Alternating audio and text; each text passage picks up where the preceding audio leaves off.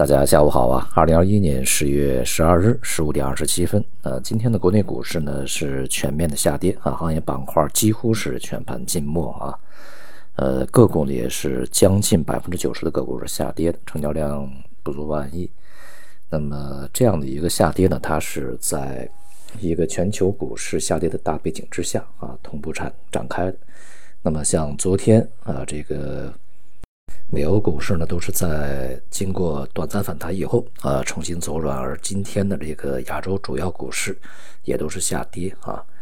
呃，这样的一个这个市场的行为呢，其实是整个股市里面的资金，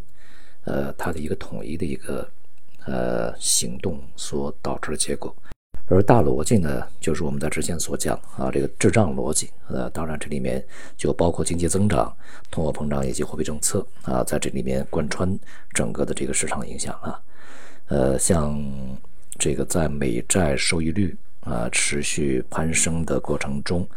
那么中国的国债收益率呢，也是连续第三周吧啊，应该是这个走高啊，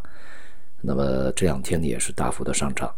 呃。现在呢也已经是接近三左右，而未来呢恐怕也是，呃很容易回到三以上啊。因此呢，在这样的一个经济增速开始下滑、非常疲软啊、通胀上行而利率趋升的这个大背景之下，这个资本市场其实是很受伤的啊，它是非常难以这个有非常出色的表现，而未来的通胀呢，这个有可能比。先前市场以及央行啊，呃，想象的都要高。这是我们在之前讲，就是这个通胀的加速上行啊，它会比货币政策制定者的这个决策者啊，他们的这个预期呢，呃，会高啊，会强。而这个货币政策的转向会比市场先前的预期更早，当然也会早于货币政策制定者他们本人之前的预期。那比如说，当前啊，这个电力是比较紧张的，电价在上涨啊。呃，什么时候电力能够这个不紧张呢？恐怕也得呃有半年的时间左右啊。这个是我们这和我们这个在当前一个能源格局，呃，碳排放的这个呃压缩啊，就是碳达峰啊、碳呃碳中和这个大目标啊，以及过程中的这个进度安排是相匹配的啊。而与此同时呢，一些呃耗电比较高的一些产能呢，仍然是在经济里面起着非常关键和重要的作用啊，不只是对于国内的一些需求啊，对这个海外需求也是一样啊，都是这个耗电大户啊，现在其实还是这个受影响比较大啊，呃，他们的影响比较大，这样的话呢，会使这个。一方面啊，我们从呃原材料，就是能源原材料这个层面看啊，不管是油价也好，呃有色金属也好，钢铁、煤炭也好啊，它们价格都处于高位。那么另外一方面呢，就导致这个现在的啊，主要我们依赖的这个啊火力发电，它这个电价呢是上升啊。当然，这个中油制造业它的成本一定会上升啊。这样的话呢，这个通胀很难说啊，它不去向下传递。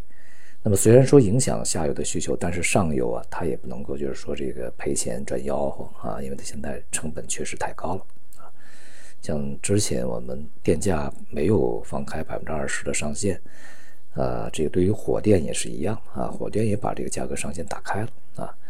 在没有这样的一个上限的这个时候呢，电煤这个价格倒挂啊，而且像今天这个动力煤价格继续的是。大幅飙升啊，而且呢又是这个涨停啊，这个煤炭价格要比去年的年中啊，呃，这个价格涨了三倍还要多啊，这样的一个呃局面。那么因此呢，就是无论是上游的任何的这个呃它的成本啊，它的价格都是高企的啊，这就是类似于啊上世纪七十年代。呃，整个滞胀的一个局面，当然现在的情况啊，这个严重程度不如当时严重啊，但是它这个大的逻辑是相同的。所以呢，我们在未来啊，如果这个整个的呃形势持续下去啊，它不可能一下子就改变啊。持续下去的话，那么那么势必会使整个的资本市场股市呢面临着下下行压力。因此呢，现在啊，这个。仍然是重申啊，尤其加上这个三季度整个全球股市是走低的啊，那么风险压力是系统性啊，未来恐怕股市啊，从大的这个趋势格局上走，应该就是一个震荡下行啊，在这个过程中啊，会有部分的行业板块它有一定的上行机会啊，但即便如此，这个在系统性的整个股市的全面下行的压力之下，行业板块在过程中也会遭遇非常大的这种波动啊，这种这个这个连带啊系统性的压力的同时的一种下行。啊，这个调整，不过呢，在大幅的这个剧烈调整以后，呃，一些行业板块呢还会有它的这个表现啊，毕竟它本身的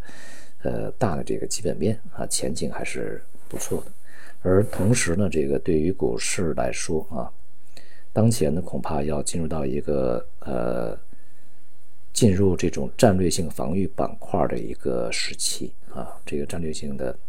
这个常态下啊。我们所所谓的经典防御板块呢，就是那些啊，当前选择起来恐怕也是越来越窄的啊，它也不如之前选择的更加面宽一些。所以呢，这个